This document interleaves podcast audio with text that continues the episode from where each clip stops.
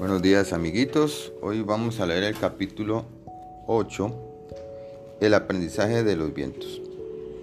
Estos cursos que edita el profesor Trompos eran de muchísima importancia ya que era con los vientos que ella viajaría. Apoyada por los corrientes de aire frío o caliente, los vientos que impulsan a las nubes son de mucha variedad. Le decía el profesor Trompos a Nimba Principalmente están los alisios, que son vientos que soplan desde el norte y que hacia finales de año enfrían el ambiente, sobre todo en las costas del Mar Caribe. También están los vientos del oeste o contralicios, que van, como su nombre lo indica, en sentido contrario a la dirección que lleva los alisios. Los contralicios son vientos constantes que año tras año corren por el cielo en la misma época. Y uno sabe que tarde o temprano vendrán. Estos vientos que no varían son por lo general vientos divertidos. Los hay de unas risitas en bajito como de ratoncitos, otros son pícaros y veloces como si fuera un huepaje de Basil, Basilón.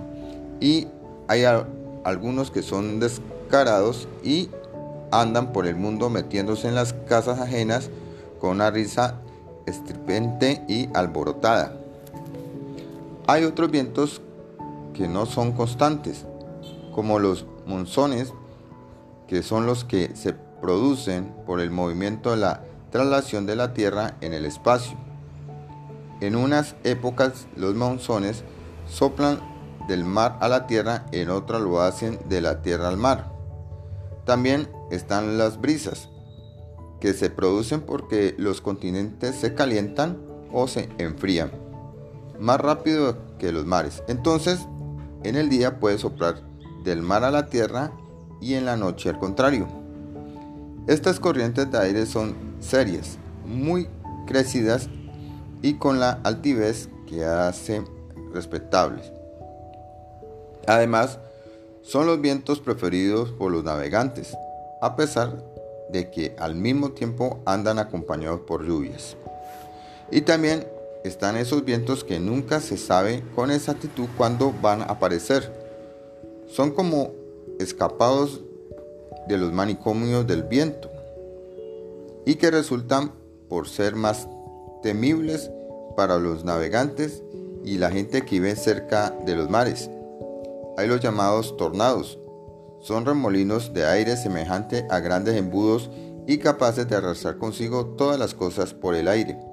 Te cuento que yo mismo he visto alguno de esos tornados y vi volar grandes vacas por los aires como si fueran hojas al viento. Otras son los las tormentas, que siempre andan acompañados de nubes cumulonimbus y se producen generalmente en zonas ecuatorial de la Tierra. Acá por el Caribe se pasean muchos. Algunos lo hacen todos los años. Pueden convertirse en huracanes que se llevan todo a su paso con velocidades de carros de carrera, hasta 250 kilómetros por hora. Hay también los tifones, que son grandes torbellinos que pueden tener hasta cientos de kilómetros. Les sigue las trombas, otros remolinos fuertes que circulan por los océanos y que se parecen a los tornados. Recogen agua de los mares y la lanzan muy lejos. A veces pueden uno ver hasta pececitos o estrellas de mar que caen del cielo, ya que las trombas se los ha chupado y luego luego lanzados al aire. Estos últimos son vientos gruñones que siempre andan llevando por el mundo tragedias y desgracias. Son aulladores y, vocigleros. Y creen que no hay nadie más importante que ellos en todo el universo.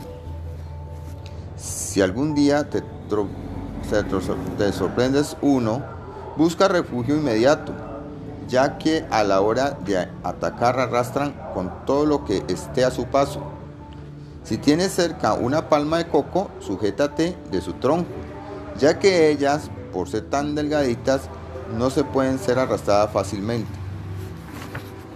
También hay vientos muy raros, vientos que solo soplan en unas pocas regiones, como el tramontanto, el mistral, el poniente, el cirrosco, el simul y el, el de levante. Y también hay esos vientos sin nombre que corren por los valles entre las montañas. Parecen caballitos enloquecidos y que andan tumbándoles los sombreros a los campesinos o levantándoles la falda a las muchachas, llevándose la ropa de los tendederos.